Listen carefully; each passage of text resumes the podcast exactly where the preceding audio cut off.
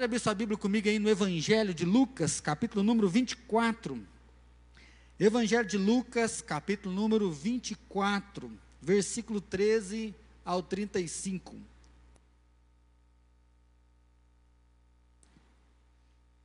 Ah, lembrando você que está aí abrindo a sua Bíblia, domingo que vem é primeiro, primeiro domingo do mês, então é domingo de Santa Ceia. Então, como nós fizemos no domingo mês passado, nesse mês, né, no primeiro domingo do mês, você que é membro professa da nossa igreja, você que é membro professa de qualquer outra igreja evangélica, você que está em comunhão com a igreja, né, participando e celebrando, eu queria convidar você então durante a semana a preparar o pão, preparar o cálice na sua casa tá? Lembrando que é um sacramento, então não é para ser feito de qualquer forma. Então, prepare com cuidado, prepare na mesa, prepare aí com uma boa toalha, e aí no domingo que vem, aqui no culto online, nós vamos celebrar junto com vocês, tá bom?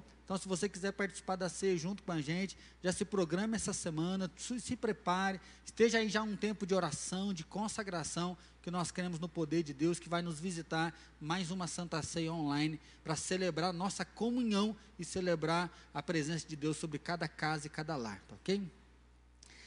Lucas capítulo 24, versículo 13 diz assim: Naquele mesmo dia, dois deles estavam de caminho para uma aldeia chamada Emaús, distante de Jerusalém, 60 estádios.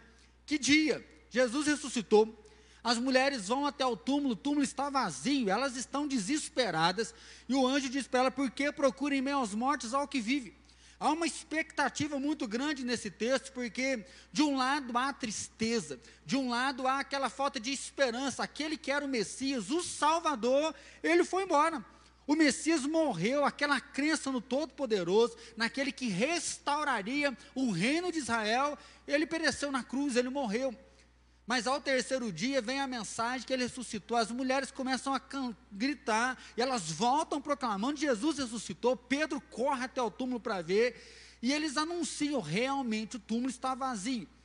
Mas sabendo do texto anterior, ainda há uma dúvida: será que roubaram o corpo dele? Não, o que é que fizeram com o corpo dele? Os discípulos não conseguiam crer ainda no milagre. E aí diz que naquele dia, então, dois discípulos estão caminhos de Emaús. Emaús, algumas pessoas falam que são águas quentes. Não se sabe até hoje qual é o lugar correto, qual é o significado do nome. Alguns estudiosos fazem um paralelo dizendo que Jerusalém é o lugar da paz e Emaús é o lugar das águas quentes. E os discípulos que eram para aguardar em Jerusalém decidiram descer para Emaús. E aí então, com o coração triste, com o coração cansado, ao invés de esperar em Jerusalém a promessa, diz que eles então se retiram, eles saem do lugar de paz, eles se retiram. E iam conversando a respeito de todas as coisas sucedidas. Aconteceu que enquanto conversavam e discutiam, o próprio Jesus se aproximou e ia com eles. Os seus olhos, porém, estavam como que impedidos de o reconhecer. O evangelista de Marcos, o evangelho de Marcos, né? Ele vai mencionar mesmo, esse mesmo texto, mas apenas com dois versículos. E ele diz que quando Jesus aproximou daqueles discípulos, ele estava diferente. E eles não conseguiam perceber que era Jesus. E aí você precisa lembrar que Jesus aqui ele havia ressuscitado. E João, lá em Apocalipse, quando ele tem uma visão de Jesus, ele diz assim: E eis que ouvi um cordeiro, como tendo sido morto, mas vive. Jesus, ele tem a marca da vida física, Jesus tem a marca dos cravos, Jesus tem a marca, então, da encarnação. Mas ao mesmo momento, Jesus tem a marca da glorificação, ele tem a marca da ressurreição. Após isso aqui, ele vai aparecer dentro de uma casa e ele desaparece. Agora ele tem um corpo espiritual que carrega as marcas da humanidade. E aí então é essa diferença que nós não sabemos explicar. Como é enxergar Jesus ressuscitado, que ao mesmo momento que tem a marca dos pregos que Tomé coloca a mão, mas tem a marca da glorificação, de desaparecer e aparecer no mesmo momento. Então lhes perguntou Jesus: Que é isso que vos preocupa? E do que ides tratando à medida que caminhais? E eles pararam entristecidos. Os dois estão conversando sobre o que tinha acontecido. O que é que tinha acontecido? Jesus foi preso. Nós temos falado muito de pandemia, né? E essa semana está bombando as conversas sobre a demissão do Moro. A política está fervendo de novo, assim, o WhatsApp já começou, é fascismo, é ditadura, o que é que vai ser? Ao mesmo os discípulos aqui, eles estão comentando que o rei deles morreram, o líder espiritual deles morreram. Eles confiaram todas as fichas dele em Jesus e agora Jesus não está perto mais. E aí eu acho que dá para a gente sentir um pouquinho isso. O que é nós confiarmos, às vezes, na política, numa coisa, numa pessoa, e de uma hora para outra o negócio descamba, uma hora para outra a pessoa sai, e aí a gente não sabe o que tem por trás disso, o que é que vai acontecer. A grande pergunta é: mas e agora? O que vai ser daqui para frente? Eu acredito que provavelmente é isso que os discípulos estão perguntando. Eu acredito que é isso que os discípulos estão questionando. Nós acreditamos nele, confiamos nele, ele morreu, e agora o que, que vai ser? E aí Jesus então aparece e fala: Olha, por que, que vocês estão com dúvida? Por que, que vocês estão conversando e diz que eles param e eles estão entristecidos, eles estão tristes diante dos acontecimentos? Um, porém, chamado Cleopas, respondeu dizendo: És o único, porventura, que tendo estado em Jerusalém, ignorais as ocorrências destes últimos dias? Ele lhes perguntou quais, e explicaram o que aconteceu a Jesus, o Nazareno, que era varão profeta, poderoso em obras e palavras diante de Deus e de todo o povo, e como os principais sacerdotes, as nossas autoridades o entregaram para ser condenado à morte e o crucificaram. Ora, nós esperávamos que fosse ele quem havia de redimir a Israel. Mas depois de tudo isso, e já este o terceiro dia daquele que tais coisas sucederam eu acho essa parte aqui, embora está falando de dúvida e de tristeza cômica. Cômica porque os discípulos estão em dúvida e tristes, porque eles aguardavam que ele queria redimir Israel. O que é redimir Israel? É tomar por um preço, pagar o preço. Então, tomar por um preço a Israel. Eles falam, nós achamos que agora que isso ia acontecer, mas Jesus veio, e eles falam para o próprio Jesus. Jesus veio, homem de poder, de palavras, de milagres, de grandes ações, e ele é entregue, ele é morto. Né? Então, assim, acabou a nossa expectativa. E já passaram três dias, ele disse que ia ressuscitar, e até agora não ressuscitou. Eu falo que é como, porque estão falando para Jesus ressuscitado, que ele disse que o Senhor iria ressuscitar e não ressuscitou, mas falando com o próprio ressuscitado. Eu fico pensando em Jesus olhando para essa fala deles naquele momento. E verdade também que algumas mulheres das que conosco estavam nos surpreenderam, tendo ido de madrugada ao túmulo e não achando o corpo de Jesus, voltaram dizendo terem tido uma visão de anjos, os quais afirmaram que ele vive. De fato, alguns dos nossos foram ao sepulcro e verificaram a exatidão do que disseram as mulheres, mas não o viram. A notícia é: ele ressuscitou. A notícia é: o túmulo está vazio, mas o coração dos discípulos ainda está fechado.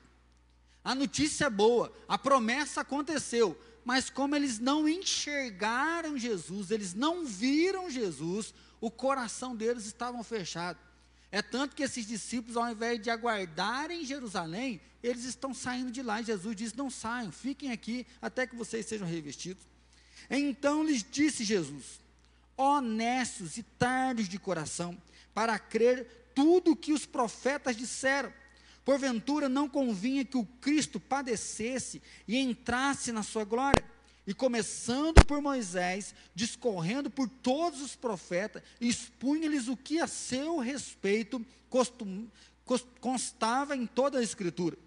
E aí Jesus então começa a explicar para eles de novo que ele era necessário ele vir, era necessário ele nascer, era necessário ele morrer na cruz, mas ele ressuscitaria para que ele salvasse todos eles. E Jesus começa a explicar desde os profetas, Jesus explica lá em Moisés, Jesus começa a pregar a palavra para eles, explicando a palavra. Quando se aproximavam de alguma aldeia, para onde ia, fez ele menção de passar adiante, mas ele o constrangeram, dizendo: Fica conosco, porque é tarde e o dia já declina. E entrou para ficar com eles. E aconteceu que quando estavam à mesa, tomando ele o pão, abençoou e tendo partido, Deus deu-lhes. Então se lhe abriram os olhos e reconheceram, mas ele desapareceu na presença deles. Eu fico tentando imaginar a cena. Os discípulos tristes, Jesus falou: O que aconteceu? Eles falam: ah, O senhor não está sabendo de nada. Jesus veio, nós cremos nele, ele é o Todo-Poderoso, ele morreu. Não é possível, você deve ser de outro planeta, para senhor não saber do que está acontecendo aqui. E agora Jesus ensina, Jesus prega para eles. Está chegando no final da tarde, ele fala: Eu vou continuar indo. Fala: Não, fica com a gente, já está tarde. Vem, come, deita, dorme com a gente, amanhã você continua a jornada. Jesus fica com eles, e quando eles vão comer, Jesus pega o pão, dá graça, Jesus parte o pão. E aí, lembrando aí da Santa Ceia, no momento em que Jesus faz isso, os olhos dos discípulos se abrem, eles, Jesus! E Jesus desaparece. Gente, imagina esses homens andando com dúvida, com o coração triste, angustiado com o acontecimento. Imagina aí diante da pandemia, morre não morre, fica doente, não fica, vai sair ou não vai, perco emprego ou não perco. Imagina diante da política, essa angústia que nós estamos, e aí de uma hora para outra tudo é solucionado. Eles estão desesperados com a mensagem de Jesus, jogamos a nossa vida fora, acreditamos nele, ele não ressuscitou, e agora o que é que vai ser da nossa vida? E aí eles enxergam Jesus, Jesus parte o pão, eles olham para Jesus, se abrem o olhar, e quando eles reconhecem que é Jesus, Jesus desaparece na frente deles. Jesus deixa eles sozinhos de novo. E aí olha que fantástico. E aconteceu que quando estavam à mesa, tomando ele o pão, abençoou e tendo partido, lhes deu. Então se lhe abriram os olhos reconheceram, mas ele desapareceu da presença deles. E disseram um ao outro: Porventura, não nos ardia o coração quando ele pelo caminho nos falava, quando nos expunha as Escrituras?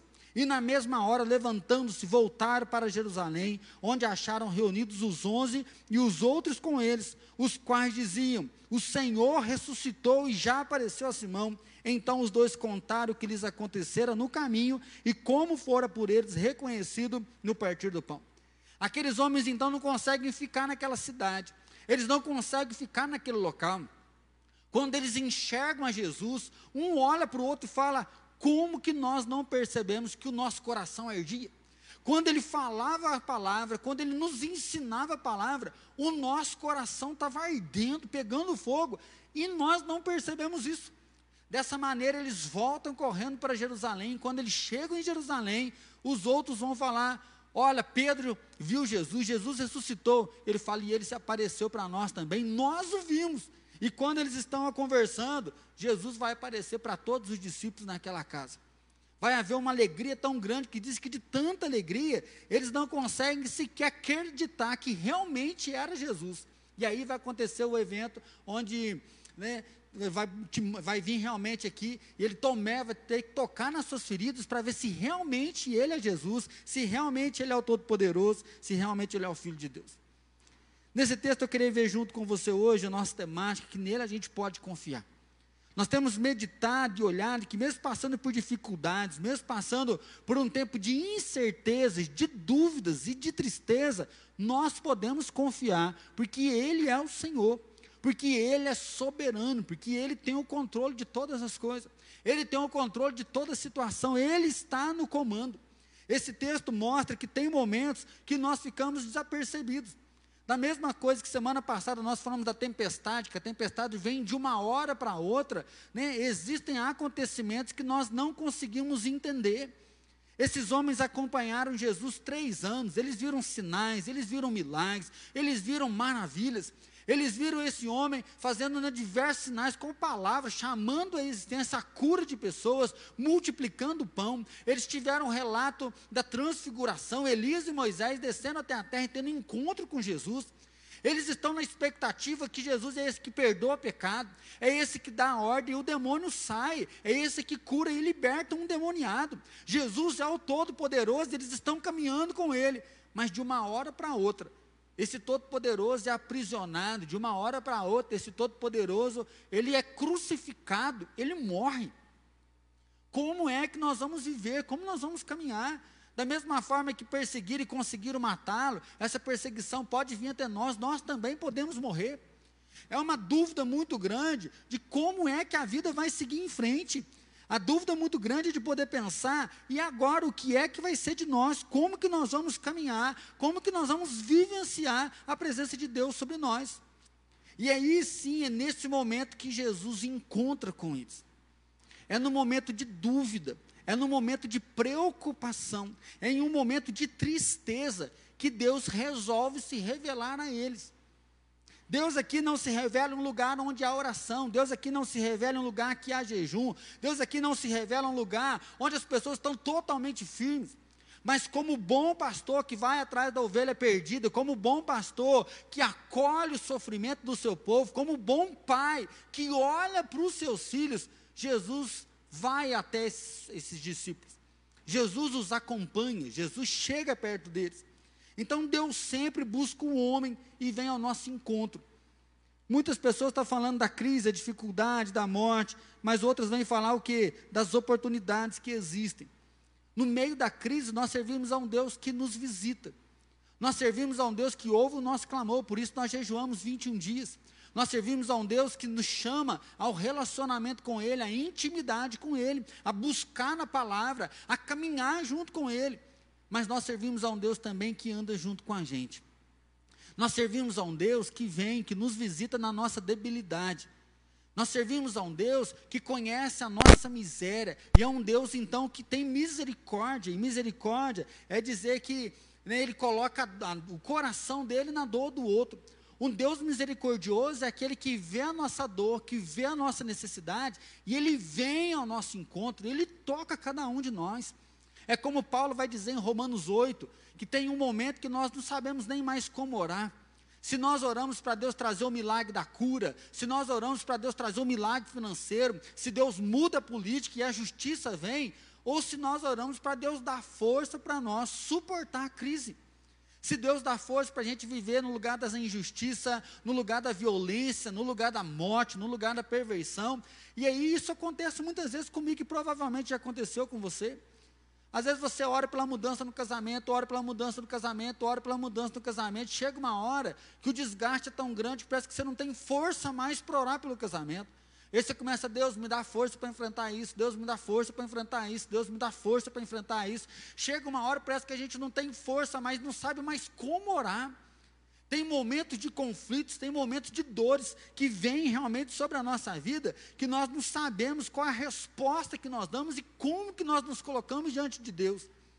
E aí Paulo vai dizer em Romanos que o Espírito Santo intercede por nós com gemidos inexprimíveis.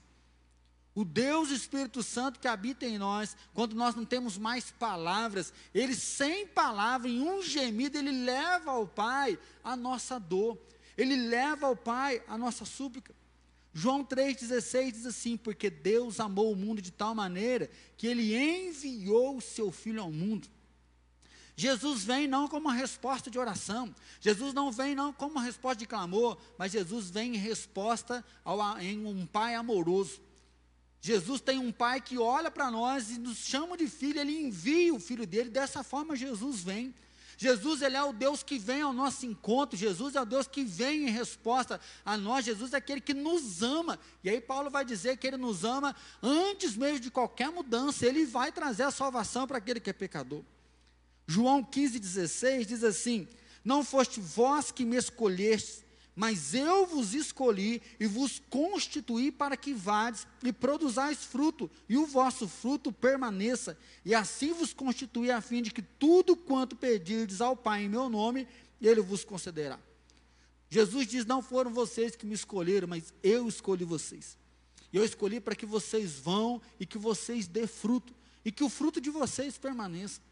O caminho de Maús é um sinal disso. Os discípulos estão em dúvida, os discípulos estão tristes, eles estão saindo de Jerusalém. Jerusalém é o local da, da crucificação, Jerusalém é onde os discípulos estão reunidos. Já está começando um boato que ele ressuscitou. Ao invés de ficar lá para ver o que, que vai acontecer, esses discípulos estão indo embora. Parece até que eles estão cabisbaixo. Eles estão falando dessas dores, das preocupações, porque quando Jesus intervém, diz que eles estão tristes diante daquilo que estava acontecendo. E é nesse momento então que Deus se encontra. Ele é o bom pastor que vem ao encontro da ovelha perdida. Ele é o Deus que se encarnou. Ele é um Deus que se tornou homem para viver a nossa dor, para ter o nosso sentimento e morrer na cruz e pagar o preço por nós. É Ele então que aparece para provar a ressurreição e dizer: Eu amo vocês, eu prometi, eu cumpri e eu vou salvar. A ressurreição é a grande marca do cristianismo, porque a ressurreição mostra que a palavra dele era verdade. A ressurreição mostra que ele tem poder sobre a morte, ele tem poder sobre as trevas, ele tem poder sobre Satanás. E a ressurreição é um marco que Jesus deixa isso visível para a comunidade. Jesus aparece para as mulheres, aparece para Pedro, aparece para os dois, depois vai aparecer para os onze de novo. Ele aparece para uma multidão de 500 pessoas para declarar: Eu ressuscitei, eu venci a morte. E eu já tinha dito: da mesma forma que eu venci a morte, vocês vencerão a morte, vocês terão vida no último dia. Então, meu irmão, nesse tempo de luta e de crise, Deus vem ao nosso encontro. Eu não sei como que você está aí na sua casa. Ainda há uma estatística grande de violência doméstica. Há uma estatística, essa semana prenderam vários pedófilos. Homens estavam estupando suas próprias esposas. Né? Crianças sendo abusadas sexualmente, porque agora fica muito tempo em casa. E aí chega um caos. Eu não sei qual é o diagnóstico clínico que você recebeu. Porque nós só estamos ouvindo falar do Covid, mas tem pessoas sendo diagnosticadas com câncer. Tem pessoas sendo diagnosticadas com doenças né, pesadíssimas e o luto está acontecendo em muitas casas. E é nesse momento onde a morte vem, onde a tristeza vem, onde a dor vem, onde você acha que você não tem força mais para se encontrar com Deus. Deus se encontra com você. Deus se encontra comigo. Deus nos visita, Ele coloca os anjos dele acampados ao nosso redor, Ele envia meios, Ele envia coisas para que a palavra dele chegue até nós. E aí é o segundo tópico que a gente pode pensar junto. Ouça a palavra de Deus. Jesus, então, conversa com aqueles homens e começa a relatar, não fatos ocorridos, mas ele começa a relembrar a palavra, ele vai citar lá em Moisés, ele vai citar as profecias que já tinham dito sobre ele, ele fala, eu for, sou o cumprimento dessas promessas. Ele vai ensinar a palavra para aqueles homens, ele vai mencionar a palavra de Deus para aqueles homens. E aí Marcos diz que é o próprio ressuscitado que está junto com eles, o poder da ressurreição está sobre eles, e ele está falando com aqueles homens. E algo que eu acho muito forte, que eu queria que você pensasse junto comigo, é quando ele vai dizer, versículo 32, e disseram um ao outro, porventura não nos ardia o coração, quando ele, pelo caminho, nos falava, quando nos expunha as escrituras? E disseram um ao outro: Porventura não nos ardia o coração quando ele, pelo caminho, nos falava, quando nos expunha a Escritura? Meus irmãos, é esse versículo, já há 15 dias, ele tem queimado no meu coração. Porque esses homens têm um encontro com Jesus ressuscitado, mas a dúvida e a tristeza é tão grande que eles não conseguem perceber Jesus. Jesus ele tem um fator diferenciado que é a ressurreição, né? E aí o nosso coração fica meio né, desesperado porque a gente não sabe o que é enxergar um Jesus ressuscitado. Mas esses homens não veem. Diz que eles estavam com o coração, né? Jesus vai dizer assim: honestos, otardos de coração. Jesus menciona que a incredulidade não deixou os discípulos verem a ressurreição, confiarem na palavra da ressurreição. Então há incredulidade no coração deles. Mas enquanto eles estão com incredulidade, enquanto eles estão na dúvida, enquanto eles estão tristes, Jesus está pregando, eles não percebem, mas o coração deles está queimando. O coração deles está ardendo quando eles ouvem a palavra de Deus. Para nós tem um sentido muito mais forte falar da palavra de Deus, porque Jesus Cristo é a palavra da vida. Jesus Cristo é a verdade de Deus. Jesus, ele é a voz de Deus que chama a existência todas as coisas.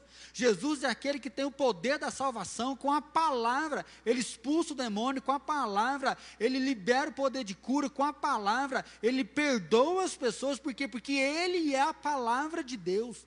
Jesus, ele é a palavra criadora de Deus. E quando nós ouvimos a palavra de Deus, essa palavra toca o nosso coração. Hebreus 4, versículo 12 diz assim: Porque a palavra de Deus é viva e eficaz, e mais penetrante do que espada alguma de dois gumes, e penetra até a divisão da alma e do espírito, e das juntas e medulas, e é apta para discernir os pensamentos e intenções do coração. A palavra de Deus profunda no nosso coração. A palavra de Deus, ela penetra na nossa alma. A palavra de Deus penetra no mais profundo do nosso pensamento e discerne o bem e o mal. Só que no momento que aqueles discípulos estavam vivendo, eles não perceberam o coração deles queimando. Eles estavam andando na dúvida, eles estavam andando triste, eles estavam andando chateado. Eu acho que isso aqui é muito forte, porque provavelmente isso acontece comigo e com você. Há momentos de crise, há momentos que nós damos o nome de deserto, que nós achamos que Deus não toca mais o nosso coração. Nós achamos que Deus não toca mais a nossa vida. Há momentos que nós estamos caminhando e parece que o céu ficou de bronze. Às vezes já escuta essa expressão. Eu oro, oro, oro, mas parece que o céu está de bronze. Não, eu vou no culto, mas parece que a palavra não fala mais nada no meu coração. Eu vou no culto, mas parece que a palavra não toca mais a minha vida.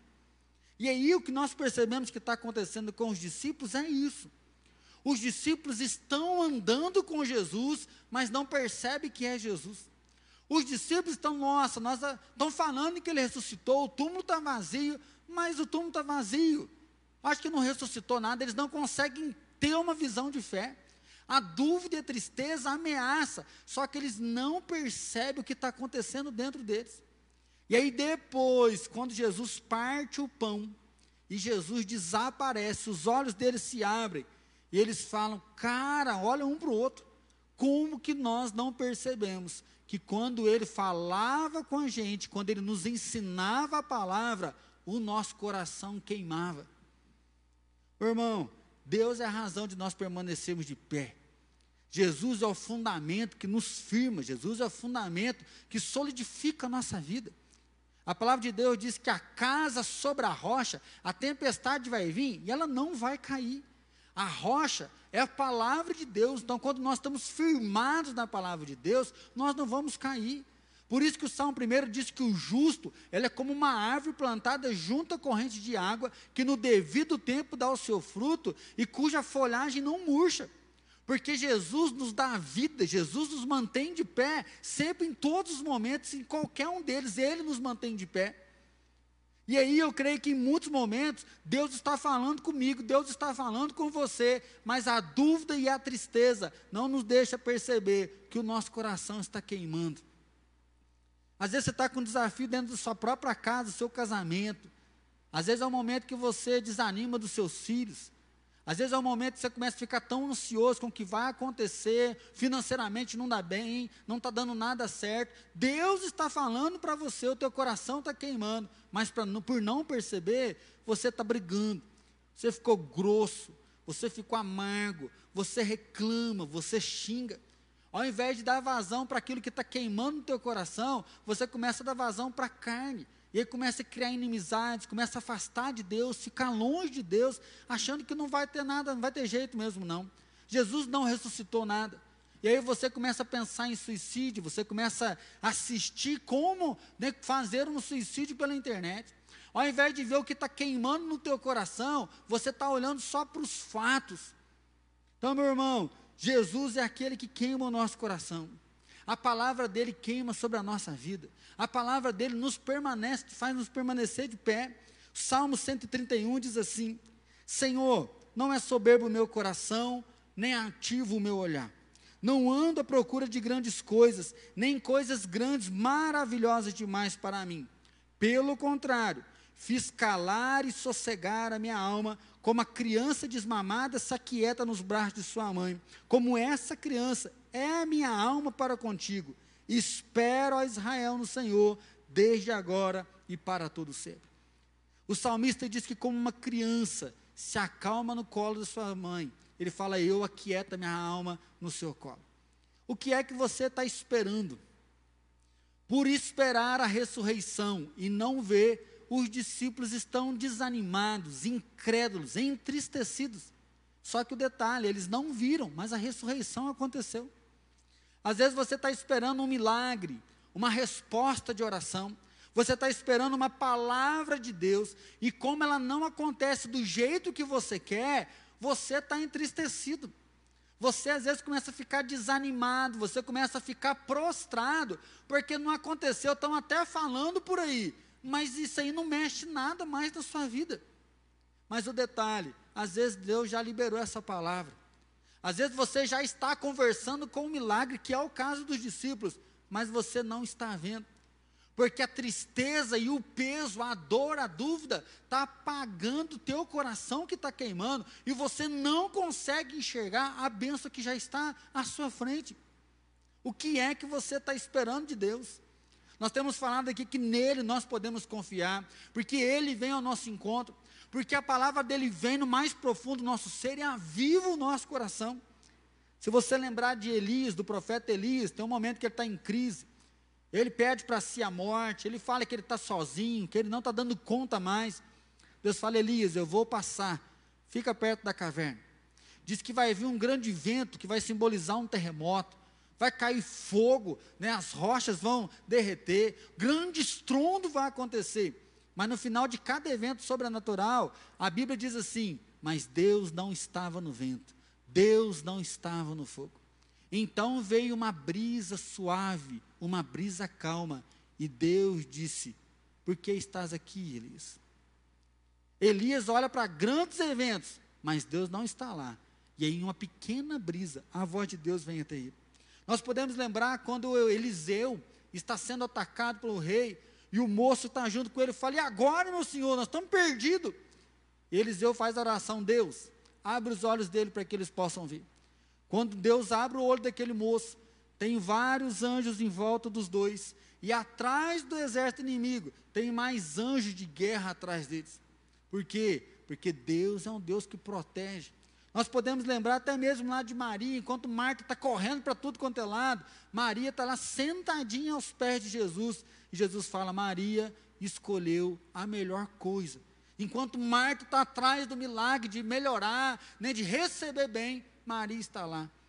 Meu irmão, o que é que você não está vendo pela sua tristeza? O que é que você não está vendo pela dor que está no seu coração? O que é que você não está enxergando de tanta dúvida, dúvida, dúvida, dúvida, dúvida, que está impedindo você de contemplar o que Deus está fazendo? Jesus ele diz: honestos e tardos de coração para crer em tudo o que os profetas disseram. Jesus falou: olha, tudo o que aconteceu foi porque os profetas tinham dito e era necessário acontecer. A morte, a cruz, a vergonha que vocês carregaram, porque ao terceiro dia eu ressuscitei, eu tenho poder sobre a morte. Ou seja, Jesus diz para eles: Eu estou no controle, eu sou o rei que vocês esperavam. Eu vim para redimir Israel, sim, e não só Israel, mas eu vim para redimir a humanidade inteira.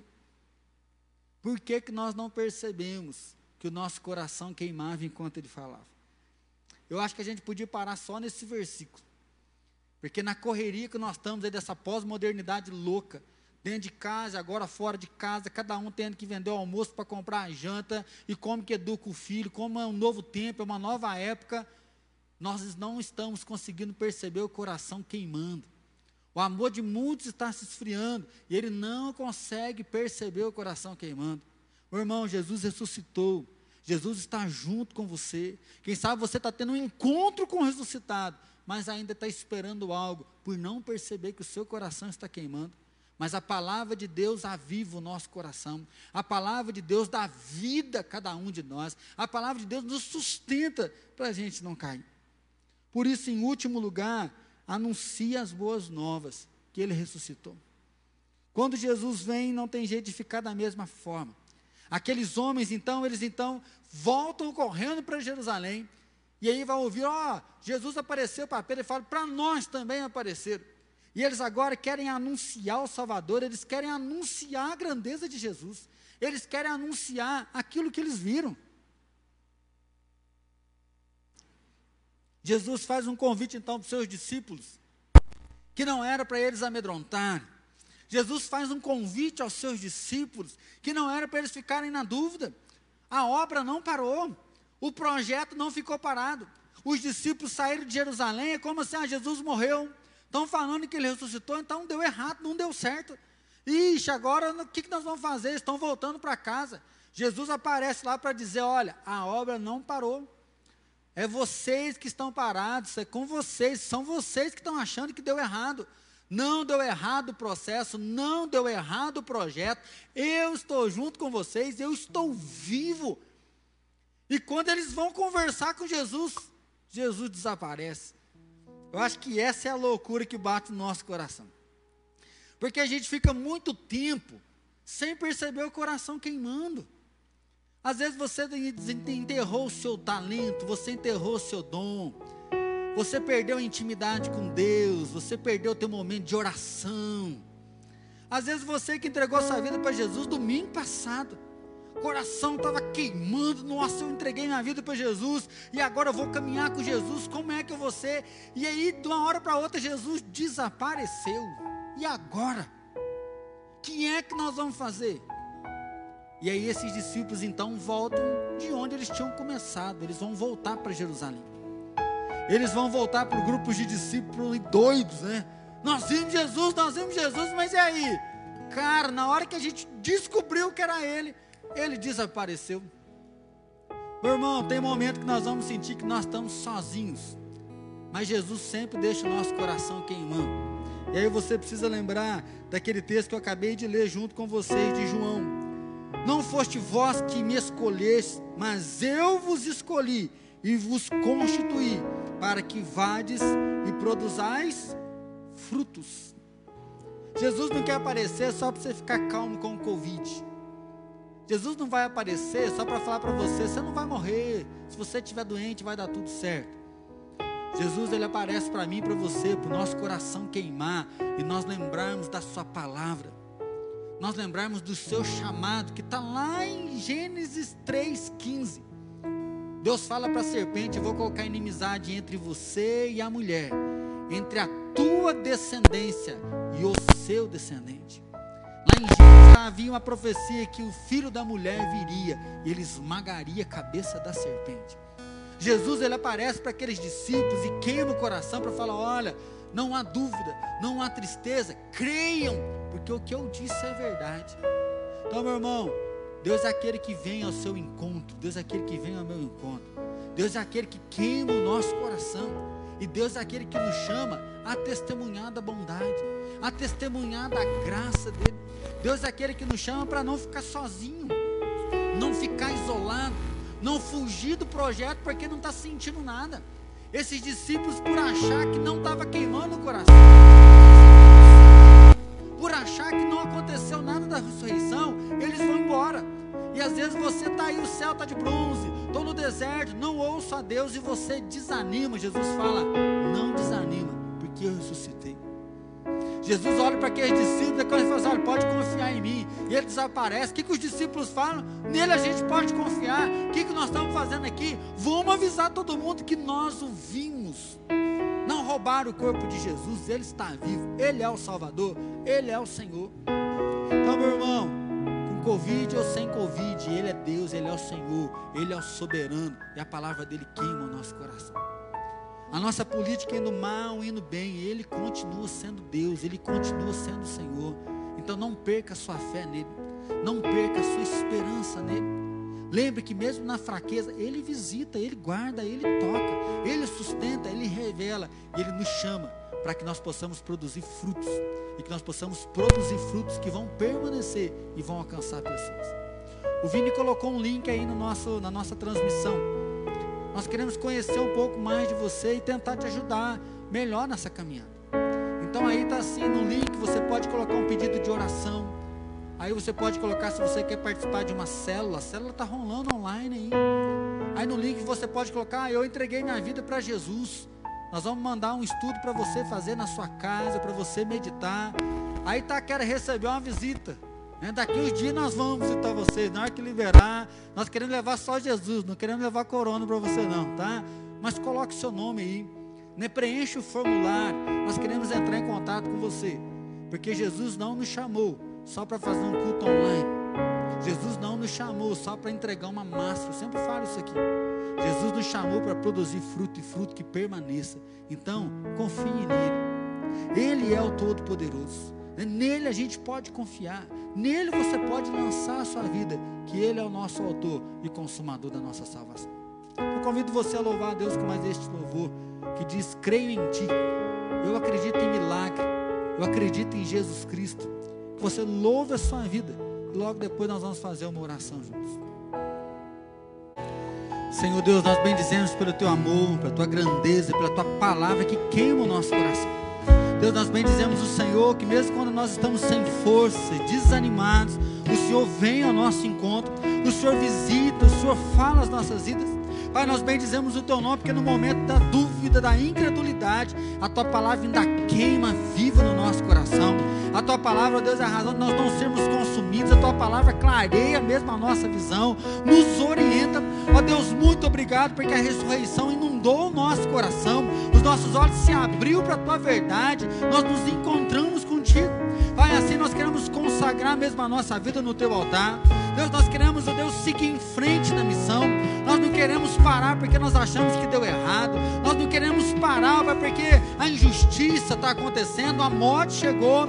Pai, nós queremos sim perceber o ressuscitado ao nosso lado, ver a glória, a majestade de Jesus nos inundando e assim levar o teu amor, levar a boa nova, anunciar a tua salvação.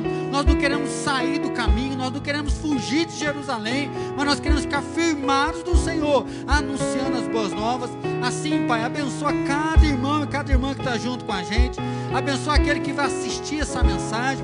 Vai abençoar a última semana desse mês. Vai à frente daquele irmão que não precisa faturar. Aquele que precisa, Pai, ganhar o seu pão de cada dia. Abençoa aquela empresa, Pai, que está mesmo clamando por socorro e misericórdia. Deus abençoa aquela família que está clamando por cura. Põe tua mão de poder. Dá tua palavra, Pai, de restauração.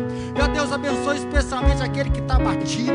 Aquele que está incrédulo, Deus. Aquele que está cheio de dúvida no coração Abençoa aquele que está depressivo, aquele que está pensando no suicídio, aquele que está pensando em abandonar o casamento, abandonar a casa, aquele que está achando, ó Pai, que ninguém ama, que ninguém gosta dele. Ó Pai, na autoridade do nome de Jesus, que a tua presença venha, que o teu toque poderoso venha, ele o teu amor, Pai, que as escamas caiam hoje na autoridade do nome de Jesus e que eles percebam o coração queimando, que eles percebam os olhos brilhando que a paixão do Senhor venha sobre o coração deles. E assim, ó Deus, que a graça maravilhosa de Jesus Cristo, nosso Senhor e Salvador, que o amor do Pai Todo-Poderoso e que a paz do Espírito Santo seja derramado sobre cada um de nós e sobre todos sempre. Amém, Senhor. Amém. Deus te abençoe, em nome de Jesus.